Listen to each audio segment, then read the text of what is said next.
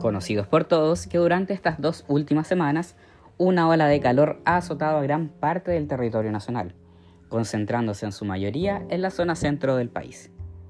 Con esto han comenzado a ocurrir una serie de incendios forestales a lo largo de Chile. Según registros de la ONEMI, al momento hay un total de 97 incendios forestales en curso. De este número, 18 están en combate. De los 18, los más nombrados durante estos últimos días han sido los pertenecientes a la comuna de Santo Domingo, Villa Alemana y Curacaví. Es de hecho de este último que ya se habla de más de un total de 4.000 hectáreas arrasadas por el fuego.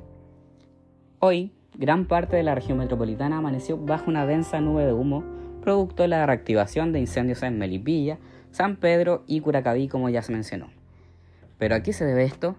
Pues bien, la dirección del viento favorece mucho este fenómeno, ya que producto del fuego, mucho material particulado y cenizas están en suspensión.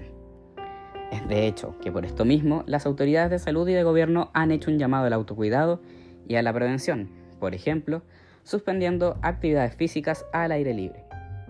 Ahora, volviendo nuevamente al tema de humo, hay que decir que la vaguada costera que se produjo durante la noche en la zona litoral, cercana a la región metropolitana, avanzó y se mezcló con estas partículas en suspensión en, la zona del, incendio, favoreciendo la entrada a territorios capitalinos.